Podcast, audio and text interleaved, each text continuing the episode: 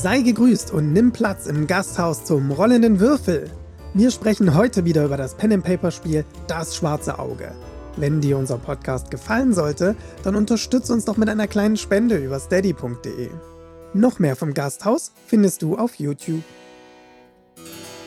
Tasche Leute und herzlich willkommen hier bei uns im Gasthaus zum rollenden Würfel. Wir haben heute in unserer achten Ausgabe unseres DSA Donnerstag Podcast ein sehr spezielles Thema, was vielleicht euch auch begeistern könnte, denn wir reden heute, und mit uns meine ich Heiko und mich. Hallo Heiko erstmal. Hallo Nico und hallo an alle da draußen. Meistertypen. Ein Thema, was in jeder Spielrunde zumindest eine Person doch aufs Schärfste beschäftigen sollte. Und da Heiko ja als unser Meister der Kampagne 1 Nostria erhebt sich da durchaus bewandert ist und wir alle auch so ein bisschen eintauchen konnten, jetzt in Staffel 2 unserer Sternensplitter-Kampagne, dachten wir, es wäre mal an der Zeit, uns ein bisschen näher mit dem Thema Meister, die verschiedenen Typen, die Probleme, die Sorgen, Chancen der verschiedenen Meistertypen zu beschäftigen. So. Absolut. Ja. Ist auch echt mein Thema, habe ich gemerkt, denn ich habe dir einfach einen riesen Batzen an Text als Vorbereitung einfach mal rübergeschickt. Das ist korrekt. Ähm, Heiko dachte, es wäre gar nicht so viel. Was äh, er nicht bemerkt hat, ist, er hat mir den Text in einer, ähm, nicht in, einem Word-Dokument, sondern in diesem WordPad, ja, in dieser WordPad-Datei geschickt, wo die Schriftgröße immer so groß ist und die Zeilenabstände so klein sind. Ähm, und in Word ist das dann fast vier DIN A4 Seiten. Also ich bin gespannt, wie weit wir heute kommen. Es scheint den Heiko zumindest aufs Äußerste zu äh, reizen, dieses Thema. Und deshalb würde ich sagen, äh, fangen wir auch mal direkt an. Die verschiedenen Meistertypen, Heiko, die kann man ja, so hast du es auch ähm, in deinen Notizen mir dargelegt, die kann man ja grundsätzlich in viele verschiedene Typen kategorisieren, auch wenn die natürlich fließend ineinander übergehen. Aber es gibt da sicherlich Meister, die bevorzugen eine andere Herangehensweise als du, als ich, als alle anderen da draußen. Ähm, wie, wie stellst du dir diese Kategorien vor, beziehungsweise wie fässt du in deinem meisterlichen Gehirn diese zusammen? Ja, also ich muss sagen, es ist natürlich immer mit Vorsicht zu genießen, wenn man solche Schubladen aufmacht oder Schubladen definiert. Ne? Natürlich ist kein Mensch ganz exakt so wie eine Schublade oder wie ein Typ beschrieben wird, sondern in der Regel ist man immer eine Mischung aus verschiedenen Typen und man hat meistens einen Typ, so den man ganz besonders repräsentiert und dann immer noch so ähm, Einflüsse aus anderen Typen. Und ihr werdet das auch merken, wenn wir die jetzt äh, durchgehen, dass ihr euch durchaus in dem einen oder anderen Typ bestimmt wiederfinden werdet. Aber es gibt auch immer wieder irgendwelche Punkte, wo ihr sagt, nee, also bei mir trifft es nicht zu. Also ich bin vielleicht nicht zu 100 Prozent jener Typ, sondern eher 50 Prozent das, 40 Prozent das und 10 Prozent das oder so ähnlich. Irgendwie so sollte man auch diese Typen letzten Endes betrachten. Ich bin definitiv der Typ 80 Prozent äh und 20 Prozent weißt du. Ja, ja. Äh, sehr schön. Ähm, liebe Zuschauer an euch da draußen, wenn ihr euch übrigens an unserem Podcast beteiligen wollt, dann wundert euch nicht, wir werden auf die Fragen ganz am Ende der Sendung eingehen, weil für die Leute, die sozusagen das Ganze wirklich nur hören und nicht sehen, vielleicht auch erst im Nachhinein, wirkt es sonst ein bisschen verwirrend, wenn wir jetzt die Fragen aus dem Chat uns angucken, vorlesen und derjenige weiß dann gar nicht mehr, worum es ging. Deshalb bitte nicht wundern ähm, auf alles, was jetzt so passiert während der Sendung. Unsere Moderatoren, vielen herzlichen Dank an dieser Stelle übrigens, die sammeln eure Fragen und dann können wir am Ende darauf nochmal eingehen. So, die erste Kategorie, lieber Heiko, die haben wir uns jetzt hier mal rausgesucht und du hast sie so farbenfroh genannt. Der Rollenspieler. Ja. Bitte erläutern Sie. Hm? Der klischeehafte, typische Rollenspielermeister betreibt liebend gern komplexe und besondere Meisterfiguren. Er bereitet diese natürlich gern vor, ähm, bereitet auch durchaus Kostüme oder passende Requisiten zu seinen Figuren vor. Das heißt, da liegt durchaus sein Schwerpunkt. Er spielt gern NPCs wie Helden aus, was zu coolen Momenten führen kann, aber leider auch hier und da den Spielern die Show stehlen kann. Ah, Das ist natürlich das ein bisschen ich, der Nachteil.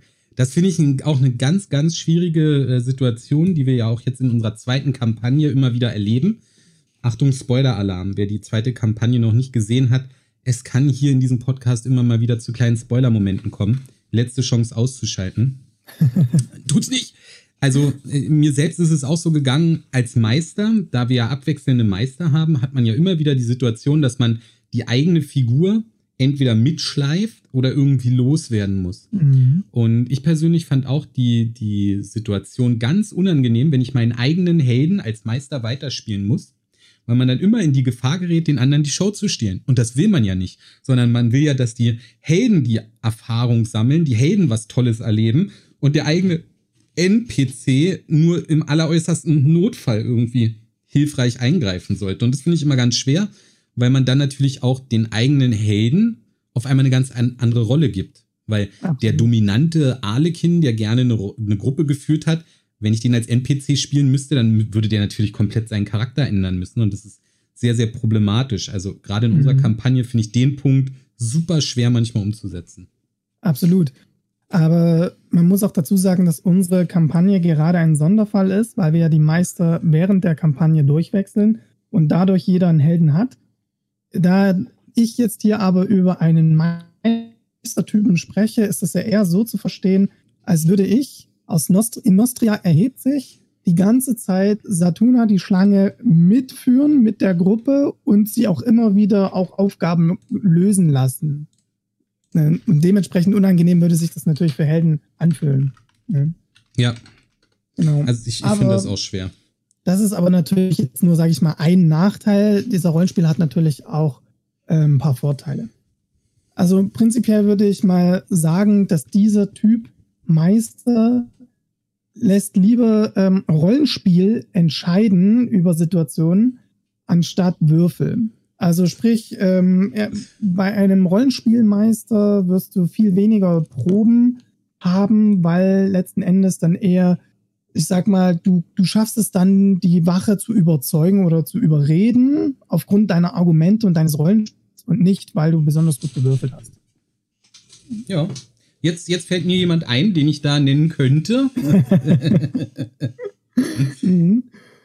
Der Rollenspielmeister kennt die vorgegebene Welt. Also jetzt in dem Fall, weil wir DSA spielen, halt Aventurien, gerade so gut, dass er seine Vorstellung der Meisterfiguren entsprechend einpflegen kann in diese Welt. Also äh, wir kommen später noch zu anderen Typen, die da viel, viel extremer hineintauchen in die vorgegebene Welt Aventurien und noch viel, viel mehr rausholen können. Für den Rollenspieler ist es nicht so wichtig, ins Detail zu gehen, solange man äh, trotzdem spannende Charaktere bauen kann. Ja, auch da fällt mir ein Name zu ein. Weiter? ja, ja. Könnt ihr auch mal im Chat übrigens schreiben, wer euch da so äh, wenn ihr euch da so vorstellen könntet. genau. Diese Person schenkt auch meines Erachtens nach den, den Regeln weniger Beachtung. Also sprich, gutes Rollenspiel geht vor Regelkonsistenz und äh, Regeleinhaltung. Er hm. spielt auch gern alle möglichen Szenen aus und versucht dabei gern auch spannende, lustige, verrückte Sachen in Szenen einzubauen, sodass es halt doch nicht immer ich gehe shoppe, shoppen beim nahegelegenen Schmied, sondern der Schmied hat dann irgendwas Besonderes, Rollenspieltechnisches noch zu bieten.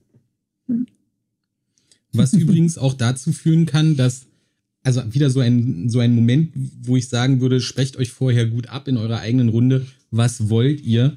Denn ähm, gerade dieses Ausspielen von sämtlichen Situationen kann ein unglaublicher Zeitfresser sein, der für manche Leute, die das nicht so spannend finden, unheimlich frustrierend sein kann.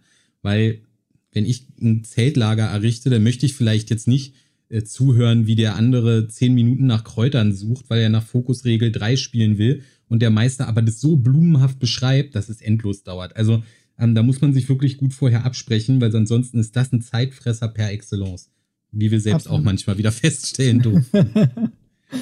absolut, absolut. Da gibt es auch ganz andere Typen, kommen wir später zu, die äh, dann wiederum eher alles skippen. genau. Aber die spielen dann D&D, oder? Ja, so ungefähr, ja. Oder Computerspiele halt, ne? Hey, Vorsicht! Vorsicht! ähm, genau, der Rollenspielertyp legt Wert darauf, dass die Spieler ihre Helden gut kennen und auch die Helden gut ausspielen. Also da merkt man auch, wo einfach der Schwerpunkt liegt, auf dem Zusammenspielen sozusagen, Schauspiel untereinander. Die Geschichte dient für diesen Typen eher als Vehikel für Drama und soziale Konflikte und bleibt letztlich aber eher relativ flach in der Komplexität der Handlung. Denn letzten Endes geht es eher darum, ich sag mal, wie in einem großen Kammerspiel, eher darum, wie Figuren, die interessant sind, möglichst konfliktreich aufeinandertreffen können. Okay, also sozusagen, dass dem reicht manchmal schon eine Kneipe, um ein, ein komplettes Abenteuer zu füllen, weil die einzelnen Personen so in ihrem Rollenspiel aufgehen, dass halt kein großer Handlungsstrang nötig ist, um diesen Spieleabend zu füllen. Das muss nicht schlecht sein, muss aber auch nicht gut sein. Das ist, wie gesagt, glaube ich, eine ganz große Geschmacksfrage. Absolut, absolut. An so, einer, an so einem Kneipenabend stelle ich mir gerade vor, die, der Quest oder die, die, die Handlung wäre so einfach wie, ähm, da findet ein Boltanabend statt in dem Gasthaus und einer spielt falsch und du musst rauskriegen, wer falsch spielt. That's it. Das ist der Quest. Und ähm, du findest das halt raus durch Rollenspiel, Interaktion miteinander und so. Hm. Ja. Für so, solch einen Typen von Meister würde ich empfehlen, äh, dass diese Person am besten Kaufabenteuer meistern sollte. Ganz einfach, weil dieser Typ Mensch ähm, sage ich mal, sich nicht besonders gern damit aufhält, die Welt sich zu erkunden und, und an eine spannende Story zu schreiben. Und das erledigt ein Kaufabenteuer ja für einen. Das heißt, diese Person kann sich ganz auf ihre äh, NPCs konzentrieren und diese ausmalen und äh, sich äh, damit beschäftigen und bleibt letzten Endes dann halt nah am Kaufabenteuer. Gut, der Florian, schenken wir ihm also zu Weihnachten ein Kaufabenteuer. sehr kleiner schön. Tipp, Gut. Kleiner Tipp, genau.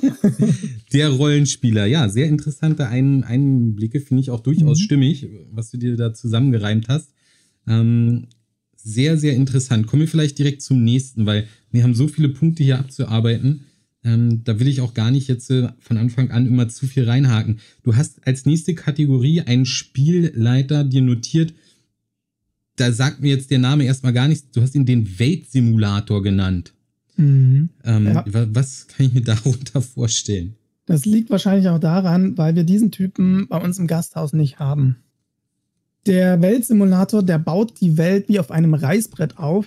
Er arbeitet sich gern richtig tief ins Detail rein, denkt sich Sachen aus wie Sprache, oder wie sieht der Lebensalltag der NPCs aus, wenn gerade kein Abenteuer zu bestehen ist oder solche Sachen. Also dieser Mensch geht total ins Detail und baut eine Welt, eine riesen Sandbox auf. Ne? Dementsprechend liebt diese Person auch Landkarten und Handouts, also alles, was quasi diese Welt äh, greifbarer und erfahrbarer macht. Mhm. Entsprechend kennt die Person natürlich auch die vorgegebene Welt, also jetzt in DSA eben Aventurien extrem gut. Also faktisch in- und auswendig. Äh, alle möglichen Schulen und äh, alle Gottheiten und Halbgottheiten und Kinder der Gottheiten und was weiß ich noch alles. Und äh, kennt auch die Geschichte in- und auswendig, wo welche Kriege wann stattfanden. Also so, jetzt mal übertrieben gesprochen, das wandelnde Weltlexikon. Hallo Atta.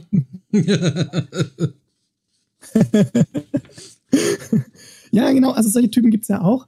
Ähm, und das man hat natürlich den Vorteil, dass äh, dieser Meistertyp ja besonders gut aufblühen kann in Sandbox-Systemen. Also sprich, er, er, gibt den Spielern eine, eine sehr breit äh, aufgefächerte Welt vor. Und die Helden haben sehr viele verschiedene Möglichkeiten und Pfade, die sie gehen können, um ihre Aufgabe, ihre Queste zu erfüllen. Und dieser Meister ist super gut darin, flexibel eben darauf einzugehen, wie die Helden agieren, denn er kennt diese Welt in- und auswendig und muss sich nicht an irgendeinem roten Faden entlanghangeln, sondern er weiß es einfach, weil er lebt diese Welt. Ne? Ja, da stimme ich dir voll und ganz zu. Sowas haben wir tatsächlich bei uns nicht. Ähm, du bist da vielleicht noch am ehesten derjenige, der sich da einarbeitet. Ich glaube, Oscar hat in letzter Zeit auch sehr viel DSA-Welten gepaukt. Mhm. Aber ich finde das auch sehr schwer. Also ich glaube, diese Art von Meistertyp kannst du halt nur dann spielen, wie du es auch gesagt hast, wenn du dich hundertprozentig mit der Welt auskennst, die du da selbst baust. Und das frisst natürlich Zeit für den Meister. Also im Gegensatz zum Rollenspielmeister, der halt wirklich auch dadurch lebt, dass er viel improvisiert und mit den Charakteren interagiert, muss der Sandboxer oder der Weltensimulator, der muss halt Todeszeit reinstecken, weil dieses System erstmal aufzubauen, ist natürlich ein immenser Aufwand. Mhm, absolut. Aber wenn er einmal diese, diesen Aufwand betrieben hat, dann kann der faktisch hunderte Abenteuer meistern, weil die Welt ist ja da. Ne? Ja, ähm, stimmt. Äh, die, der hat quasi einmal die Vorbereitung zu machen, einmal sehr, sehr viel vorzubereiten und dann hat er aber gleich so viel Material zur Verfügung, dass äh, jahrelang gespielt werden kann. Das ist natürlich auch hm. ein super Vorteil, ne? Ähm, ja, aber es ist natürlich eher was wirklich für Menschen, die sich halt mit DSA auch identifizieren, möchte man fast sagen. Ne? Also absolut. das ist dann halt schon mehr als ein Spiel, das ist dann schon Passion. Ja. Der Todesstoß wäre, wenn dann die Spieler sagen, hey, lass mal ein anderes System spielen. ich habe jetzt Bock auf Call of Cthulhu. Genau. Du Arsch. Gib mir ein Jahr. ähm, ich muss mich da jetzt mal reinfuchsen. Genau. Ja, das stimmt, typ, das ist natürlich. Ähm, also Entschuldigung, ja. Das, das stimmt natürlich, dass dieser Typ Meister natürlich so seine Probleme hat, wenn er aus seiner Welt dann rausgezogen wird, ne? Während ein Rollenspielmeister, der halt sehr viel Wert auf diese Sachen äh, legt, der kann sich wahrscheinlich dann auch schneller mit, mit anderen Systemen und so zurechtfinden. Der braucht nur so ein paar Standardsätze, so, wo sind wir, wie ist es hier, was machen die Leute, fertig und kann loslegen. Ähm, während der, der, der Weltensimulator natürlich erstmal die komplette ja, Storyline, Hintergrundgeschichte, also die ganze Lore sich erstmal reinpauken muss. Ja, absolut. Also hier muss ich sagen, ähm, der, der, einer der Nachteile von diesem Weltensimulator ist halt, dass er sehr schlecht Aktionen der Spieler akzeptieren kann, wenn diese nicht zu seiner Welt passen. Hm, also wenn man dann mal Sachen zurechtbiegen will oder sagt, äh, äh, ein schönes Beispiel ist ja, dass zum Beispiel in Staffel 2 äh, Simsa so ein Gottesfrevler ist, der sagt, äh, er zweifelt an, dass es die zwölf Götter überhaupt gibt. Ne, das ist natürlich für den ein oder anderen DSA-Experten geht das überhaupt nicht, weil ja natürlich in Aventurien ähm, die Existenz der Götter ja so präsent ist in der Welt, ähm, dass das ja fast unmöglich ist, die anzuzweifeln. Ähm, und das würde dann für so einen Weltensimulator überhaupt nicht gehen. Ähm, und das, das wäre schmerzhaft für ihn, sag ich mal. ja, verstehe, verstehe. Und eine Handlung, ein Abenteuer ist für ihn eigentlich eher eigentlich nur äh, der, der Zweck hinter einem Abenteuer dazu, die, die Welt zu erkunden, sozusagen. Deswegen würde er wahrscheinlich auch eher so Abenteuer, Entdeckungsabenteuer leiten wollen. Ähm, die, damit eben diese Welt mehr aufgedeckt werden kann, sozusagen. Ja, so, so ein großer Nebel des Krieges, der am Anfang äh, noch herrscht mhm. und dann von den Helden gelichtet werden muss. Gut, genau. kommen wir zur nächsten Kategorie, Heiko. Wir haben ja. nämlich noch ähm, zwei, drei auf der, auf der Liste drei, hier. Äh, ja. Die Geschichtenerzählerin. Ja. Was hat es mit der auf sich? Ja, die Geschichtenerzählerin als Typ äh, legt den Schwerpunkt natürlich ganz klar in die Vorbereitung auf spannende Geschichten. Ähm, NPCs für, sind für diese Person eher, ich sag mal, oberflächlich, klischeehaft Fun Funktionsträger hm. und dienen letzten Endes nur dazu, die Handlung voranzutreiben und Plot-Twists einzubauen, Hinweise zu geben oder so. Ne, wenn man das jetzt mal vergleicht mit dem Rollenspieler als ersten Typ, das würde dem gar nicht einfallen. Der Rollenspieler, der will ja eben spannende NPCs, spannende Figuren entwickeln, während die Geschichtenerzählerin äh, die er eigentlich nur als Funktionsträger nutzen möchte, um möglichst konzentriert sich an einer Handlung abzuarbeiten. Ne? Verstehe, also die, der typische ähm, Barbesitzer, der nichts anderes tut, als dem Helden zu erzählen, wo die Räuberbande zu finden ist. Und mehr steht auch gar nicht auf der Karteikarte sozusagen. Genau, genau, absolut. Diese Person äh, neigt besonders zu Railroading-Abenteuern und kann nur sehr schwer spontan auf die Spieler reagieren, weil natürlich jede verrückte und unerwartete Aktion der Spieler stets mit der komplexen Handlung irgendwie in Einklang gebracht werden muss. Ne? Ja. Ja, ja, kann ich mir sehr gut vorstellen. Ja, ich mir auch, denn ich bin auf jeden Fall dieser Typ. ähm, ich äh, spreche quasi, ich rede mir das aus der Seele. Da ist ja wieder das Tolle, dass das in, in, in, oder Tolle vielleicht, vielleicht auch nicht, in unserer zweiten Kampagne kann das ja quasi gar nicht passieren, weil durch den ständigen Meisterwechsel natürlich zwischen den verschiedenen Meistertypen auch gewechselt wird und diese Art von Railroading ja letztlich maximal drei Folgen lang funktioniert. Absolut, absolut, ja. Ähm, zu dem Typen möchte ich noch erwähnen, ähm, wenn es darum geht, eine vorgegebene Welt zu benutzen, wie zum Beispiel jetzt Aventurien, dann nutzt dieser Meistertyp oder diese Meisterin die Welt hauptsächlich dazu, um Möglichkeiten zu finden, um eine spannende, dramatische Geschichte zu erzählen und ist durchaus auch gewillt, die Welt entsprechend des Dramas zurechtzubiegen. Wie in meinem Fall, dass ich halt in Nostria erhebt sich, dann einfach mal entscheide, Nostria zu erhebt erheben. Genau. Ähm, da gab es auch den einen oder anderen Kommentar so nach dem Motto, äh, nee, also das geht ja mal gar nicht. Doch. Kann ich mich auch dran erinnern, dass es am Anfang einige ein bisschen kritisch fanden, obwohl ja. sie es manchmal nicht so deutlich sagen wollten, weil sie uns als Menschen wahrscheinlich gefeiert haben, ein bisschen. Aber da war, war auch bei mir übrigens ganz am Anfang tatsächlich, wo ich so dachte, okay, Heiko, okay, das ist also High-End Fantasy Deluxe hoch 10 hier an dieser Stelle. Genau. Aber ich habe mich drauf eingelassen und ich muss sagen, am Ende war es gut. Also einfach auch mal zulassen, sowas finde ich ganz wichtig. Absolut. Es war fürs Drama äh, durchaus zuträglich. Ne? Wobei es auch die ein oder andere Problematik mit sich gezogen hat, weil du dir dann auch überlegen musstest, okay, äh, wie, kann, wie können die Hexen jetzt davon abgehalten haben? Wir müssen jetzt einen Riesenbesen bauen.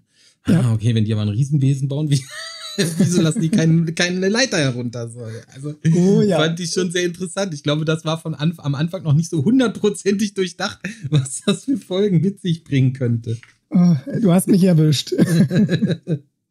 genau. Ähm, noch zu erwähnen, ähm, dieser Typ an Meister oder Meisterin überspringt auch gern mal unwichtige Sequenzen oder unwichtige Szenen, denn die Handlung soll ja vorankommen. ne? Und äh, legt Wert darauf, dass die Spieler wichtige Hinweise für die Handlung aufschreiben und auch mitbekommen. Also hier ist wirklich, sage ich mal, geht es weniger darum, exakt Buch zu führen über Lebenspunkte, Astralpunkte, Pipapo, sondern der Plot, die Handlung, wichtige Hinweise. Darauf, darum geht's. so, Heiko, ich, du musst mal ganz kurz ähm, Mono, Mono, Monolog. Monolog ja. war das Wort, was ich so führen. Ich muss mir irgendwie ein Kühlpad holen oder so. Ich äh, beginne gerade äh, meine Lebensessenz aus meinem Körper zu transpirieren. Ja. Ähm, ich bin in zwei Minuten wieder da. Halt die Nummer am Laufen, Heiko.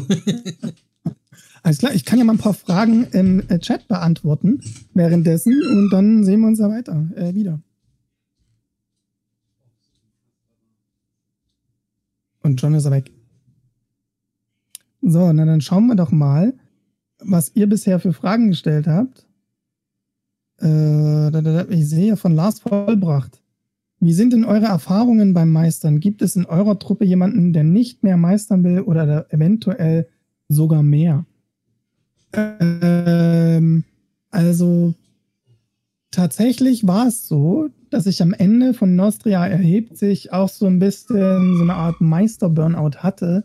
Ähm, ist auch ein spannendes Thema, das wir mal im Podcast behandeln werden, weil ich natürlich ein Jahr lang faktisch dreimal dieses Abenteuer durchlebt habe oder die dreifache Zeit gebraucht habe, weil es als Meister natürlich sehr viel Arbeit war und dementsprechend äh, war das auch eines der ausschlaggebenden Gründe, dass wir gesagt haben, für Staffel 2 wollen wir das mit dem Meister ändern, indem wir die Meister durchrotieren.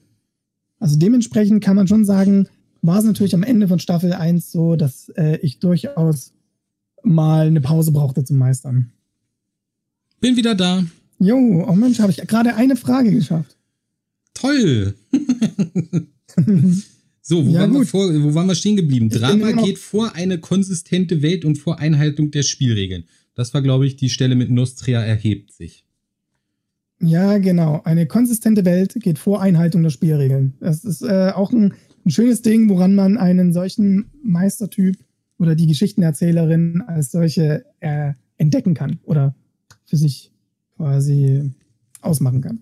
Ihre Stärken kommen vor allen Dingen in Kampagnen und in Kaufabenteuern zum Tragen, aber vor allen Dingen, wenn es darum geht, dass eine sehr lange, komplexe Geschichte erzählt werden möchte.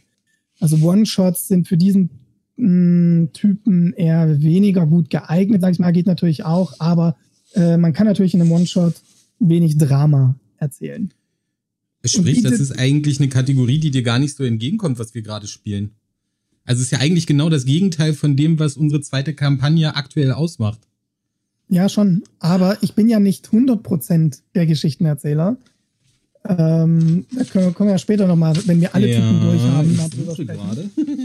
Also es werden auch andere Aspekte von mir durchaus angesprochen in der Staffel 2. Sehr gut, das ist ja auch die Hauptsache. Schön genau. zu hören. Ähm, also, also, der Geschichtenerzähler, ich, ich mhm. möchte es nochmal für mich im Kopf zusammenfassen. Große, lange Geschichte, Handlungsstrang overall. Alles genau. ist der Handlung untergeordnet. Ja. Und dafür gibt es aber schöne Wendepunkte und viel Drama und Spannung. Ja. Mhm. Gut. Hat natürlich dann aber auch manchmal Probleme mit, ich will jetzt aber nach links gehen. Oder? Ja, absolut. absolut. Nee, geht nicht, weil da ist äh, eine Mauer. Handlung Ende. so, und jetzt bin ich ganz besonders gespannt auf den nächsten Typen. Ähm, das ist nämlich, glaube ich, eine Kategorie, wo ich mich so ein bisschen zu Hause äh, fühle, wenn auch ja. vielleicht nicht in jedem Punkt. Die Improvisatorin. Absolut. Ich musste auch voll an dich denken, als ich das geschrieben habe. Warum wohl? Gut, wie sieht's aus? Ähm, das ist natürlich die ja. beste Kategorie scheinbar. Ähm, das, äh, das, lassen wir doch bitte unsere Zuhörer und Zuschauer entscheiden. Also okay. pass auf. die Improvisatorin. Ne? Sie meistert aus dem Bauch heraus. Das heißt, sie bereitet vergleichsweise wenig vor. Vorbereitungen liegen hier jetzt mehr auf der Erarbeitung von Material zum Improvisieren wie zum Beispiel Namenstabellen oder vorgefertigte, flexible Orte und ähm, meistert entsprechend auch gerne in Sandboxes, weil dann wunderbar improvisiert werden kann. Ne? Da erkennt man auch sehr gut, dass ich dieser Typ überhaupt nicht bin, weil ich hatte bis zum ersten Drittel von Nostra hebt sich noch nicht mal genügend Namen vorbereitet. Oh ja, da, da kann ich mich an die ein oder andere Szene erinnern. Oder Nico, wie siehst du das? Ähm, ich meine, so du als großer Improvisator. Ja, also das stimmt schon. Ich, ich sehe mich da tatsächlich auch selber sehr zu Hause, weil da geht es mir so ein bisschen auch wie in der Schule. Ich glaube, das ist so eine einfach so eine Typ Mensch. Wenn ich einen Vortrag gehalten habe, bestand der Vortrag oder das Referat einer weiblichen Kommilitonin oder einer, eines männlichen Kommilitonen oder Mitschüler, wie auch immer, meist aus so einem Batzen Papier mit, mit Tabellen, Grafiken, Schnickschnack. Und ich bin angekommen mit so einem Notizzettel. So, Leute, ich erzähle euch jetzt mal was, wie das abgeht. Und er äh, hat mich dann mehr oder weniger so auch spontan von mir selbst manchmal mitreißen lassen. Und am Ende ist das Referat in eine ganz andere Richtung gegangen, als ich ursprünglich mir vorgestellt habe, weil es sich einfach so ergeben hat. Und ich glaube, dass dieses, dieses, ähm, dieser Drang zum Improvisieren, der entsteht aus einer sehr großen Faulheit, weil man ist ja trotzdem gezwungen, ein Ergebnis zu liefern in unserer Gesellschaft. Und wenn man mhm. keinen Bock hat vorzubereiten, dann muss man on the fly mitfliegen. Und ähm, das ist, das ist mein Baby, das ist mein Ding. Ja. ja, ja. Aber ich glaube, du hast auch dieses Pokerface, dass du das trotzdem so glaubhaft rüberbringen kannst, dass äh, man es dir voll abkauft. ja, ich, ähm, ich würde behaupten, jahrelanges Training. Ich habe mein Zimmer aufgeräumt, Mama. Alles, alles gut. Ja, ja, kannst, kannst beruhigt ins Theater gehen. genau, genau. Stark, ja. Also, der nächste Punkt ist interessant hier, Heiko. Ja? Ist zu faul, um sich Musik rauszusuchen? Bitte erklären ja. Sie sich. Naja, ähm, es ist ja so, ich habe auch mal überlegt, wie das mit den Musiken sein könnte. Ähm, Gerade der Improvis Improvisationstyp sucht sich keine Musik raus. Das ist viel zu viel Arbeit. Passende Musik zu den Szenen. Ach, Quatsch. Wenn man das mal vergleicht mit dem Weltsimulator, der würde halt Musik raussuchen, passend zum Setting, zur Welt. Und der, die Geschichtenerzählerin würde Musik raussuchen, passend zur Stimmung, zum, zu Drama, zur, zur Emotion sozusagen. Und die, die Improvisatorin würde gar keine Musik raussuchen. höchstens, höchstens noch YouTube äh, Fantasy-Musik. genau, Playlist Go. Aber dann bist du schon äh, advanced, also dann bist du wirklich schon ähm, eine gut vorbereitete Improvisationsperson. Okay.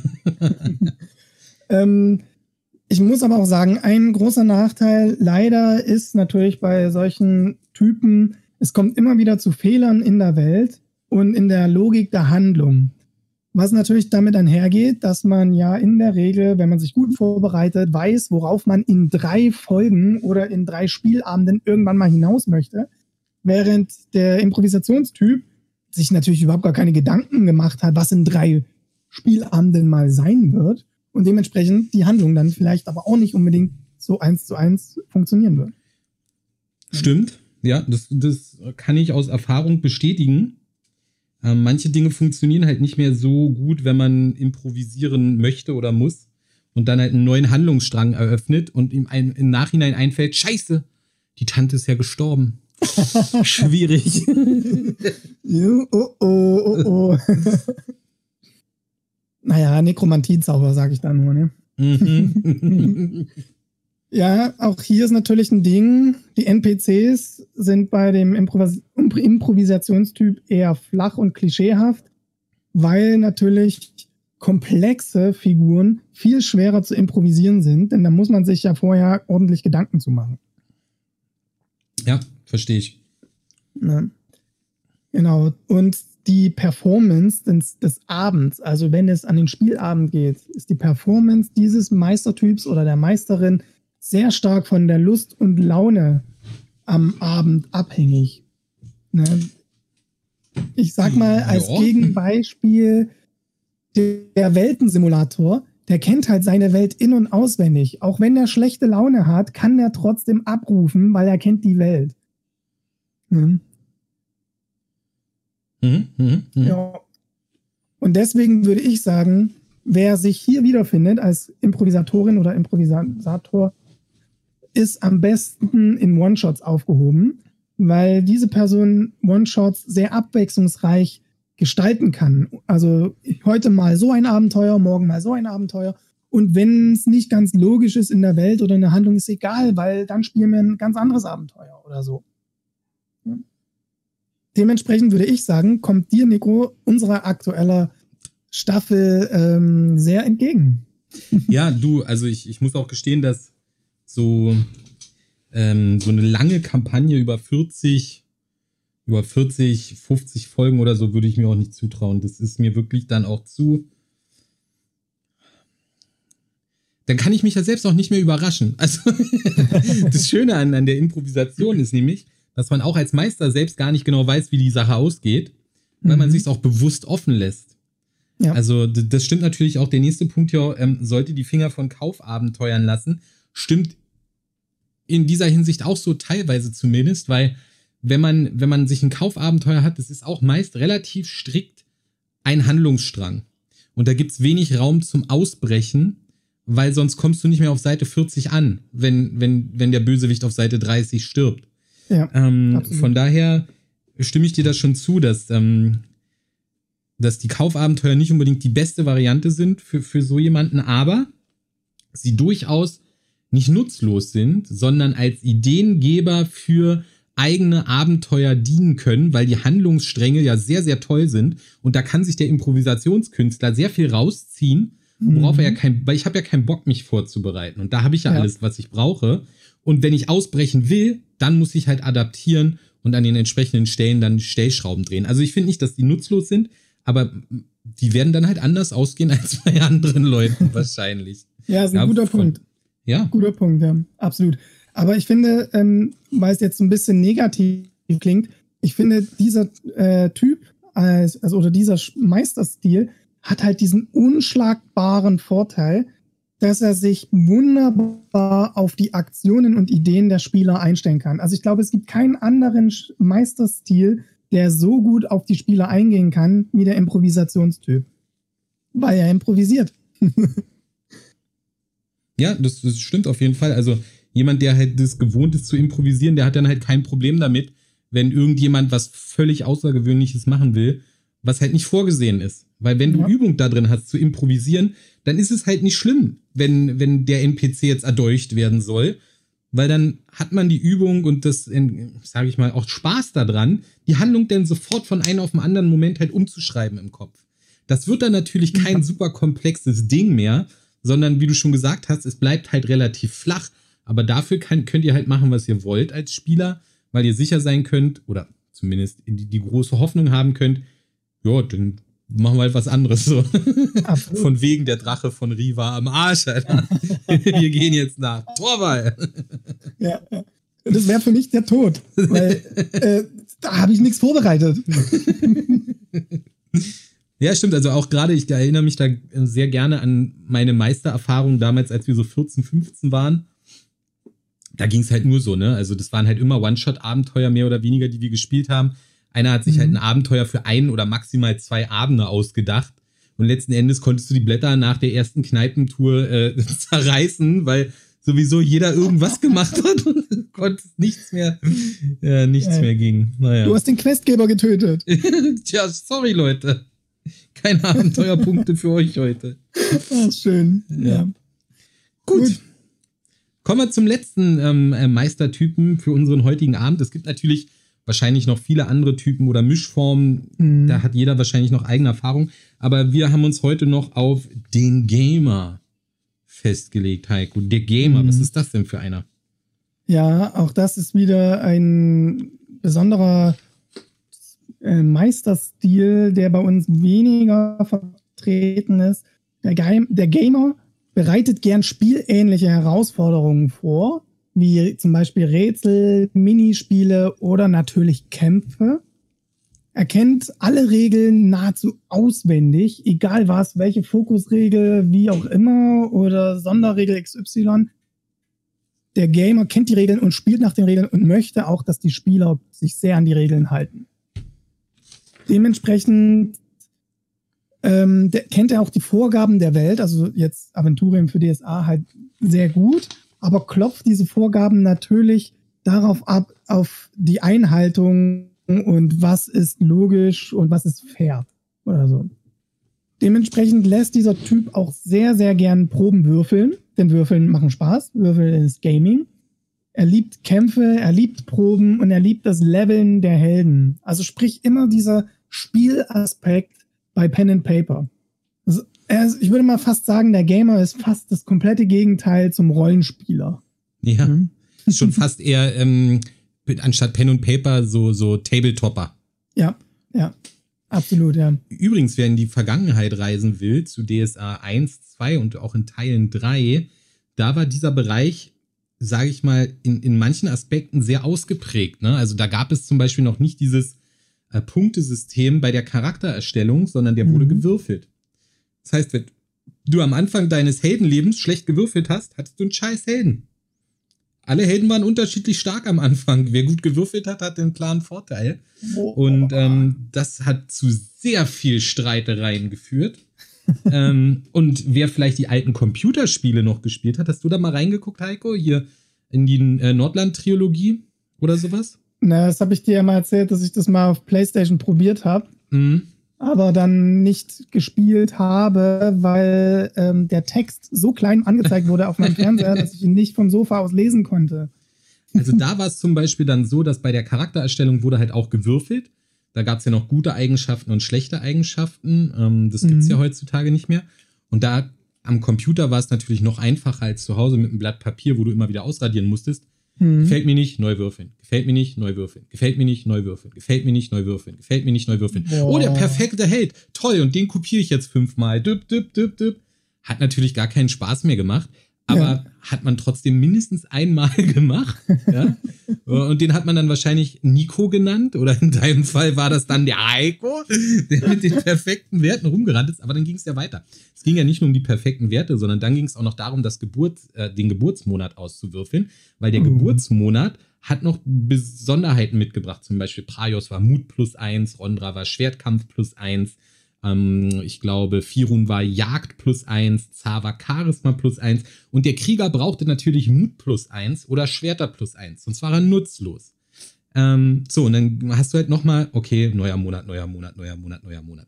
Und das ganze Spiel hat sich nach jedem Level-Up wiederholt. Denn auch beim Level-Up war es so, du musstest würfeln, ob sich deine gute Eigenschaft erhöht, eine schlechte Eigenschaft niedriger wird oder deine Talente sich steigern. Das war nicht, die steigern sich, sondern du musstest würfeln. Manchmal hat es geklappt, manchmal nicht. Genauso auch die Lebenspunkte. Du hattest einen Charakter, der fängt mit 30 Lebenspunkten an und war nach Level 3, äh, hatte der dann vielleicht Glück gehabt und hatte 43 Lebenspunkte und ein anderer hatte Pech und hatte 35. Und es war schon echt heftig. Ja. Also, sorry, Boah. das war jetzt eine sehr lange Anekdote aus der Vergangenheit, aber äh, ähm, vielleicht kennt der ein oder andere das. Ja. Also spielen trotz Frust, sage ich mal. Ja. oh Mann, ey. Ja, zurück zum Gamer. Um ihn mal noch ein bisschen abzurunden. Ne? Für mich legt der Gamer Wert auf die Verwaltung von Ressourcen in der Welt, aber auch bei den Spielern. Also zum Beispiel, welcher Spieler kann wie viel tragen? Wie viel Platz ist denn noch in deinem Rucksack? Oder wie viel wiegt das und das? Wie viel kostet das und das gerade? Also quasi immer diese Ressourcenverwaltung und alles soll möglichst exakt sein, weil es soll ja fair sein. Und dementsprechend legt er auch Wert darauf, dass in der Welt dann auch die Ressourcen stimmen. Also was kostet hier eine Unterkunft? Oder gibt es Heiltränke hier oder nicht oder so? Ne?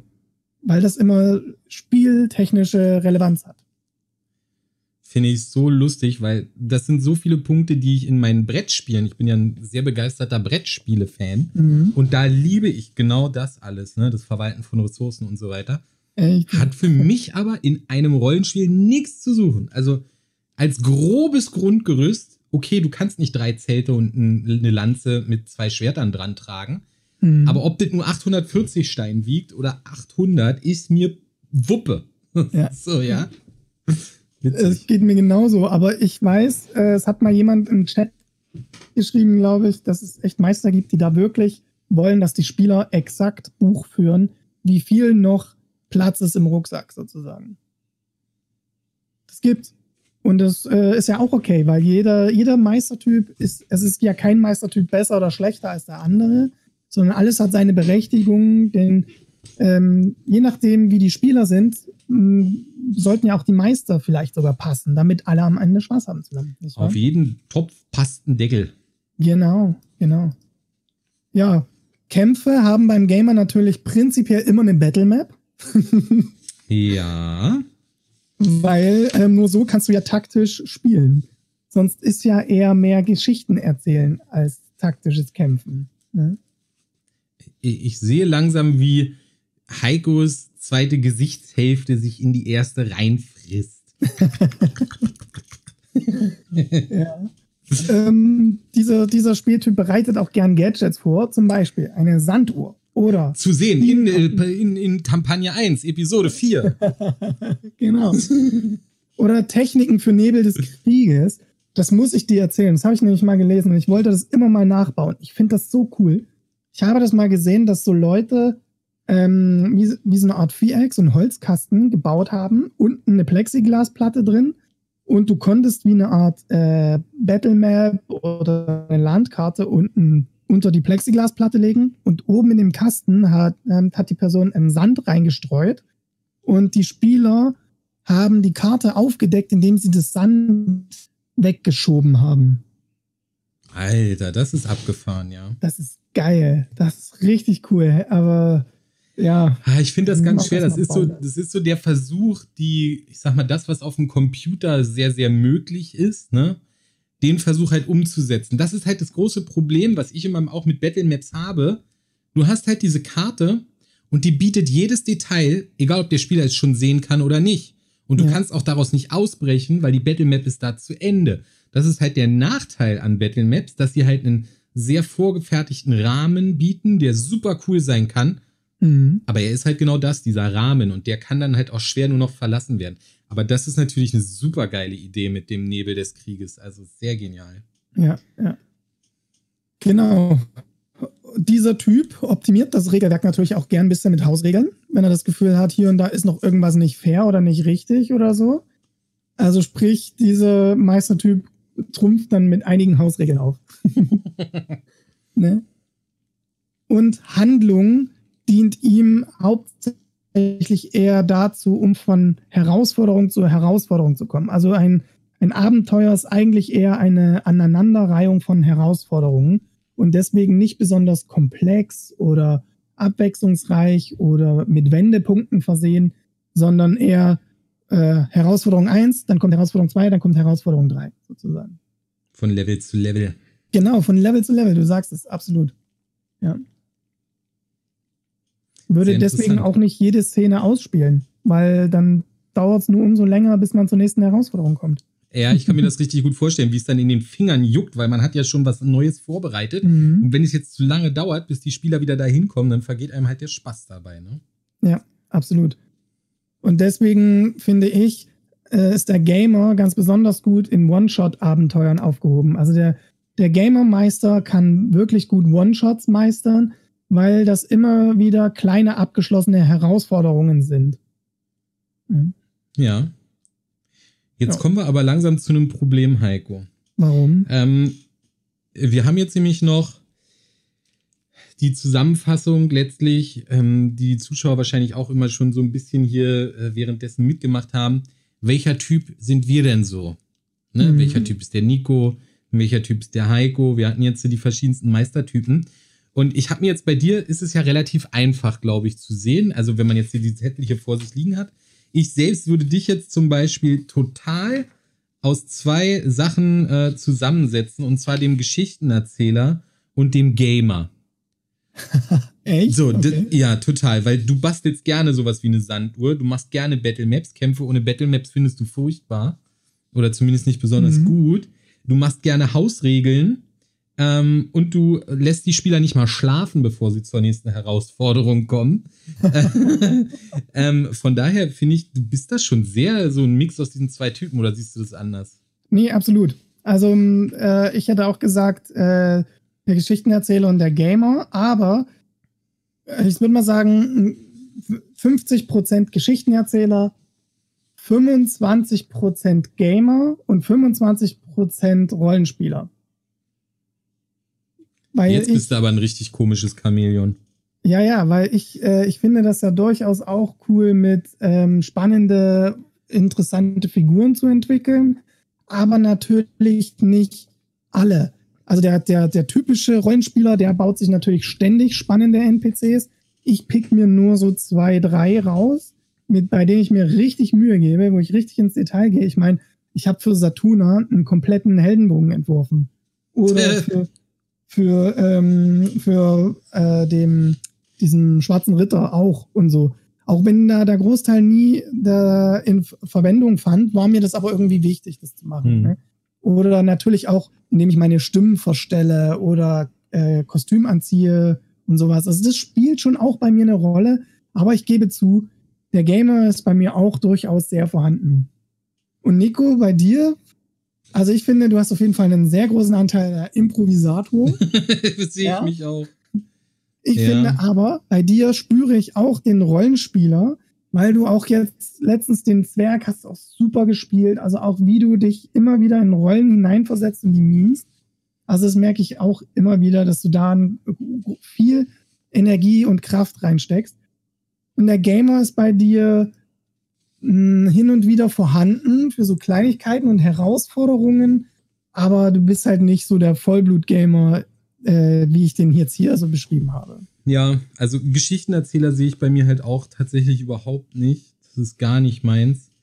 Ähm, ich sehe mich eigentlich fast 80% oder 70% Impro, 20% Rollenspiel und höchstens 10% Gamer, weil ich, ich habe halt gerne so Mini, also dieses haben wir das schon gesehen? Genau, zum Beispiel die Szene aus der letzten Folge, das war natürlich so ein klassisches Mini-Rätselspiel dazwischen drin. Mhm. Ähm, aber das ist für mich halt auch so Highlights, die spärlich gesetzt werden. Also für mich besteht halt ein Abenteuer größtenteils tatsächlich aus Improvisation, Rollenspiel und ab und zu mal ein Kampf. Ähm, beim letzten Mal habe ich mich ja quasi auch beim, mit einem Kampf überschlagen. Da habe ich ein Rätsel und einen Kampf reingenommen, einfach um mich auch selbst mal zu testen. Aber ich merke halt auch immer wieder, dass so diese, diese taktischen Kämpfe, das, ja, mag ich nicht. Weißt du, weil ich, ich finde halt immer, dass, wenn ich, wenn ich das Rollenspiel, die, die Möglichkeiten, die ein taktischer Rollenspielkampf bietet, mhm. sind halt im Vergleich zu einem taktischen Tabletop oder zu einem Boardgame so gering. So gering. Ja. Ähm, dass ich mich darauf nicht fokussiere, sozusagen. Es gibt natürlich taktische Sachen, die man machen kann. Und natürlich, wenn man die Regeln kennt und weiß, was man für Skills hat, kann man seinen Helden ganz anders einsetzen, als jemand, der gerade ein Blatt kriegt und denkt, ja gut, auf geht's. Mhm. Ähm, aber ich, ich mag das halt einfach nicht so. Ich mache halt lieber, ja. Absolut. So ist das halt, ne?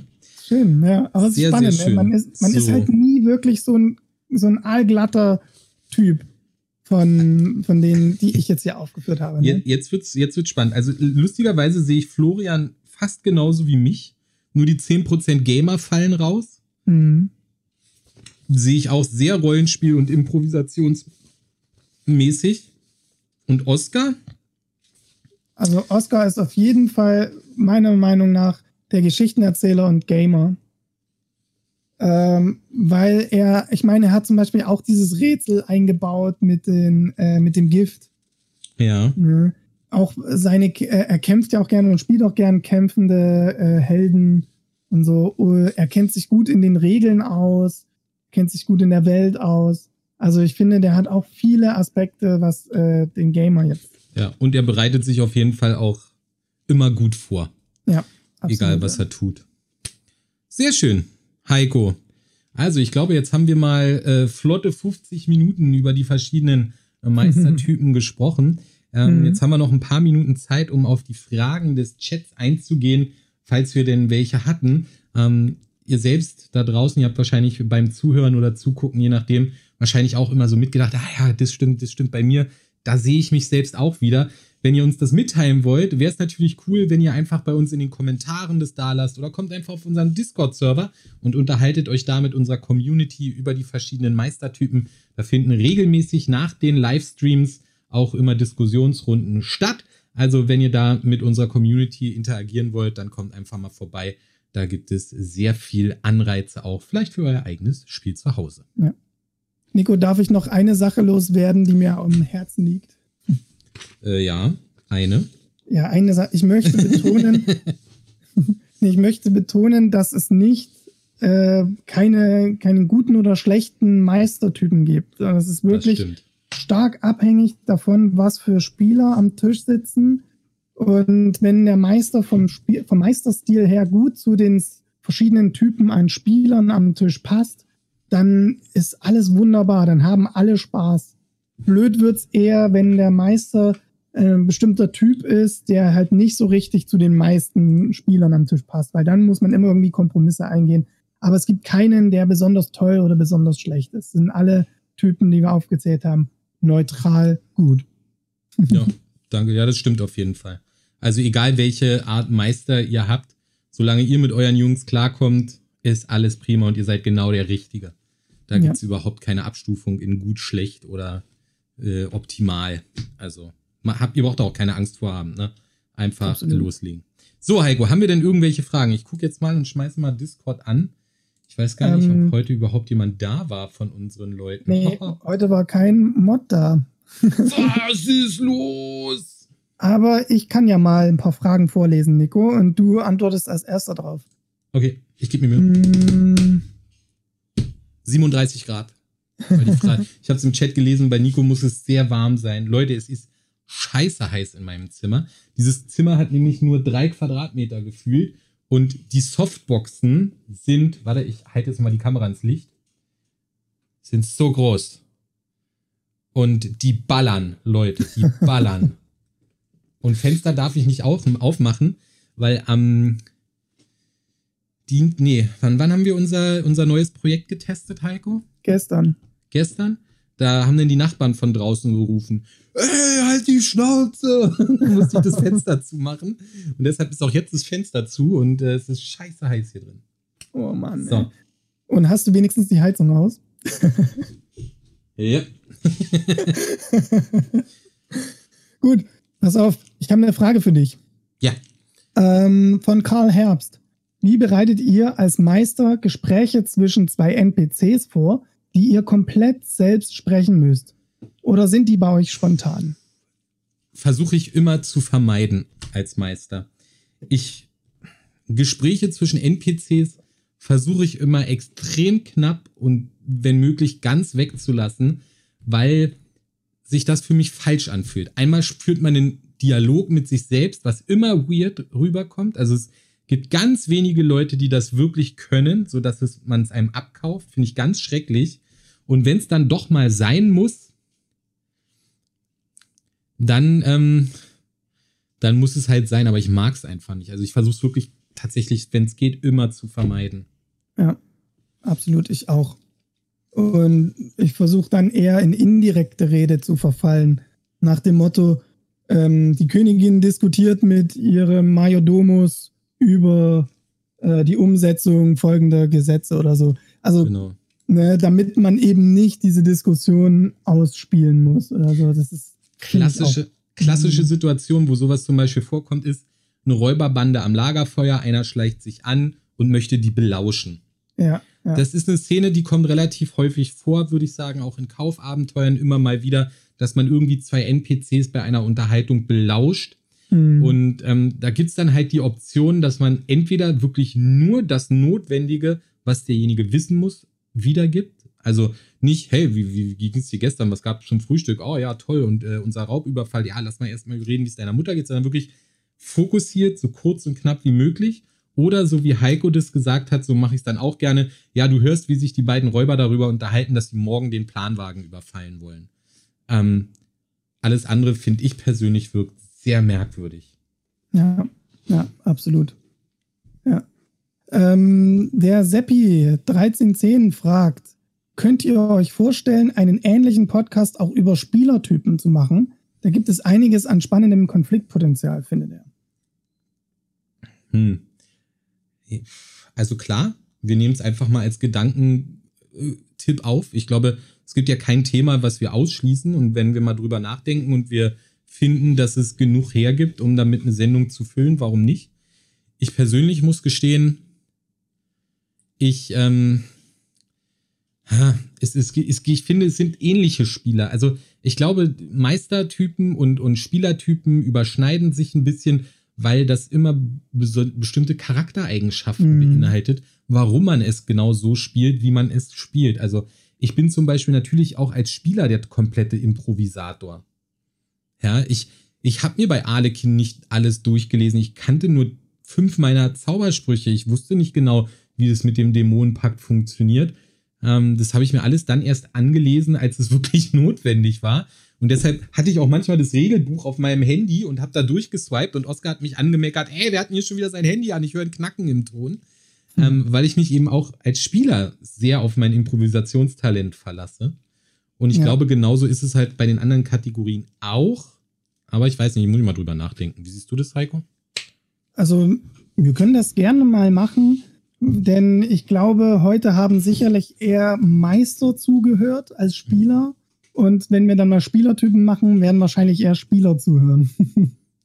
Kann durchaus Aber sein, ich ja. gebe dir voll recht. Letzten Endes sind das ja alles Charakterbeschreibungen, was du selbst für ein Typ Mensch bist und was dir Spaß macht.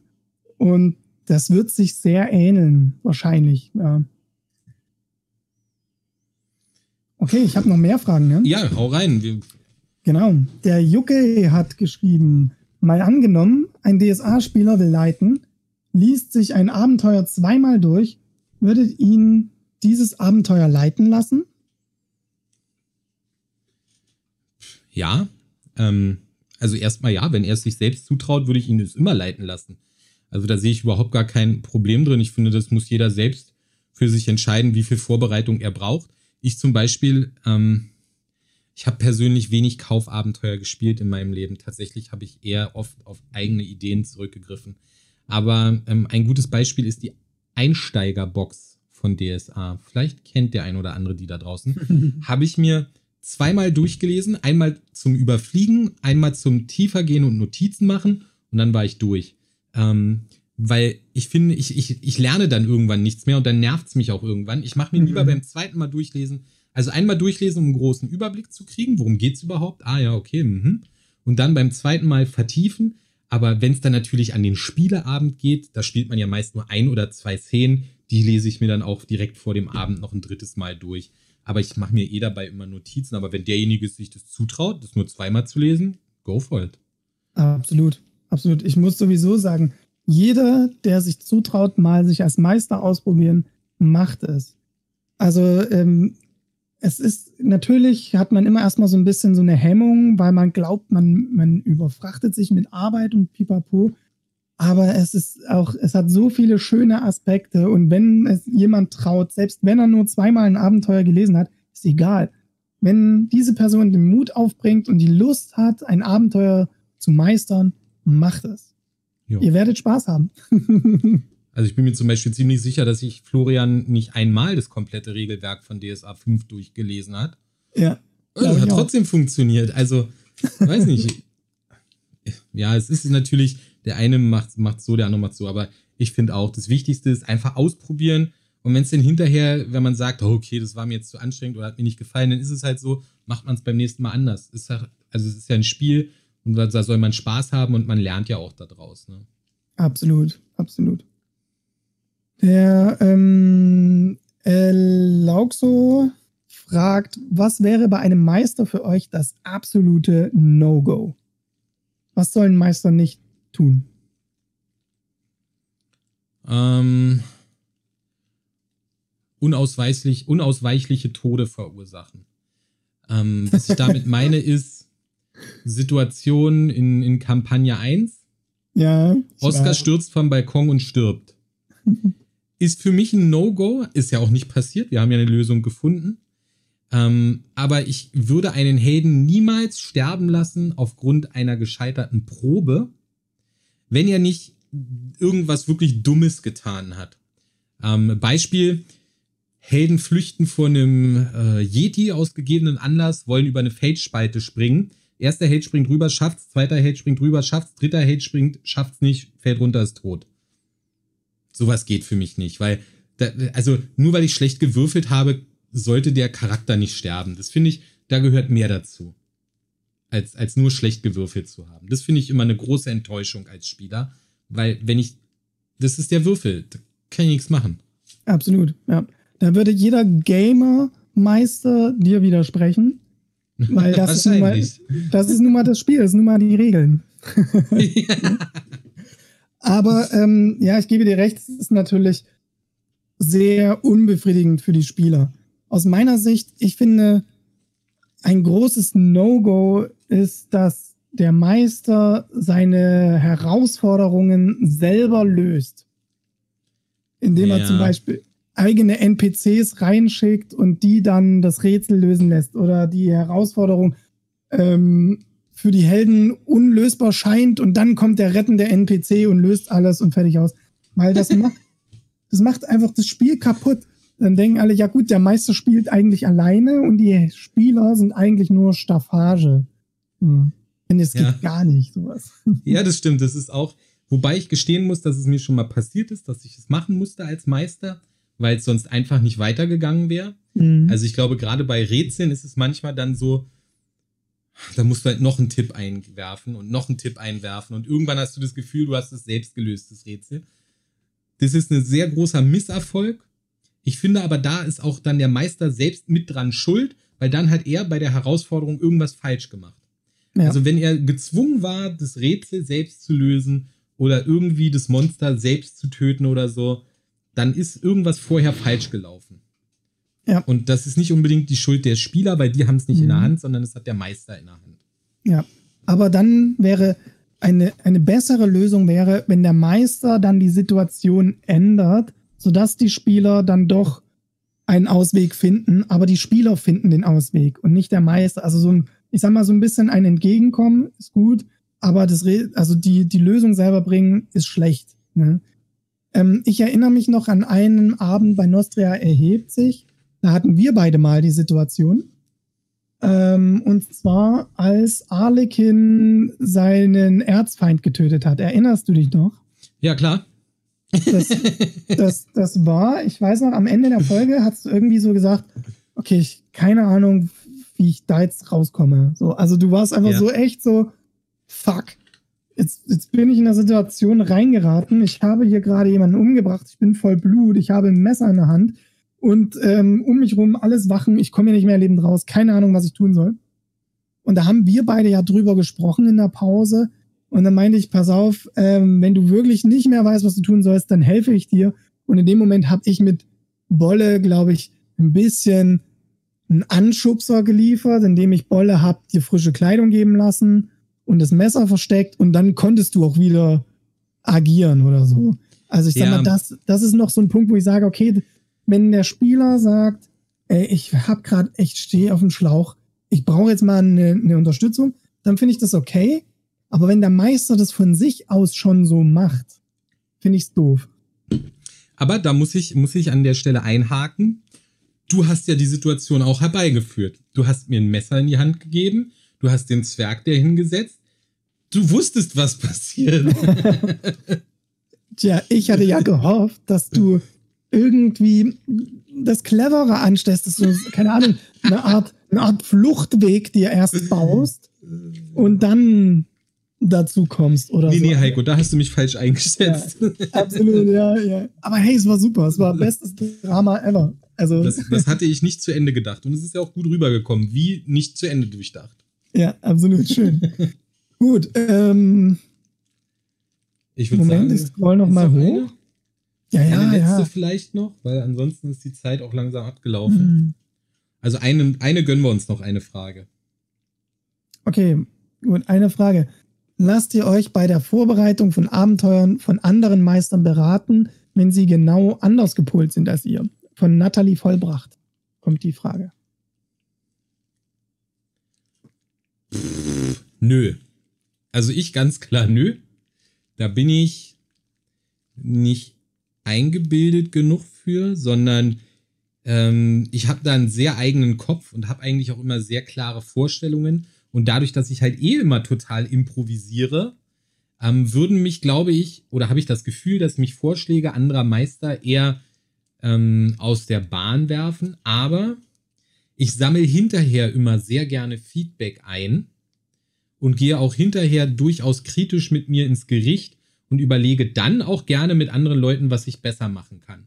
Aber mhm. bei der mhm. Entwicklung meiner Geschichte und bei der Entwicklung meiner meiner Improvisation, da lasse ich mir sehr, sehr ungern reingucken. Das ist so eine Eigenart vielleicht von mir, das mache ich nicht so gerne. Ja, ja, verständlich. Also ich würde das machen, wenn ich Kaufabenteuer spiele oder leite, besser gesagt. Einfach eher, um so eine Art Feedback zu bekommen nach dem Motto, was waren so deine Erfahrungen bei dem Abenteuer, wo waren so die Knackpunkte, äh, worauf muss man so achten. Ähm, aber sonst würde ich auch eigentlich drauf verzichten, weil es ist halt mein Abenteuer, ne?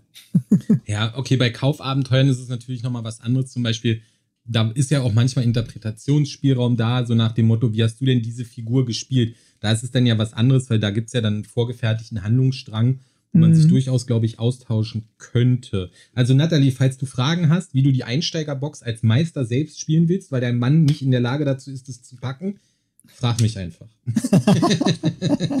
ah ja. Schön. Also ja, die kenne ich nämlich und den habe ich meine, also habe ich eine Einsteigerbox mal zukommen lassen, weil die das unbedingt mal ausprobieren wollten. Vielleicht geht es darum. Hm. Ja, vielleicht, vielleicht. Wir werden es wahrscheinlich nie erfahren. Doch, ich schon. Ich habe ja ihre WhatsApp-Nummer. okay. Gut. Ich glaube, das war's. Na dann, äh, liebe Leute, vielen herzlichen Dank an dieser Stelle erst einmal dafür, dass ihr hier wart und mit uns gemeinsam diesen Abend verbracht habt. Ich hoffe, wir hatten ein paar interessante Themen für euch und haben euch vielleicht auch ein paar Ideen an die Hand gegeben, wie ihr eure eigene Meisterperson oder euer eigenen Meisterstil vielleicht ein bisschen anpassen könnt durch die Anregungen, die größtenteils aus dem äh, Köpfchen unseres Heikos kamen. Ähm, danke, dass ihr da wart. Und wenn ihr mehr von uns sehen wollt, dann findet ihr natürlich auf unserem YouTube-Kanal unsere zwei Kampagnen, die wir bisher spielen. Auf Discord findet ihr immer unsere gesamte Community und auch auf Facebook und Instagram, Und in letzter Zeit sogar Twitter versuchen wir aktiver zu werden. Also da lohnt sich durchaus auch mal einen Blick reinzuwerfen, wenn ihr noch ein bisschen mehr wissen wollt, was bei uns so abgeht. Heiko, die letzten Worte gebühren dir.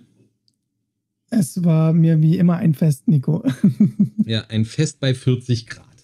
Ja. Dann danke dir, Heiko.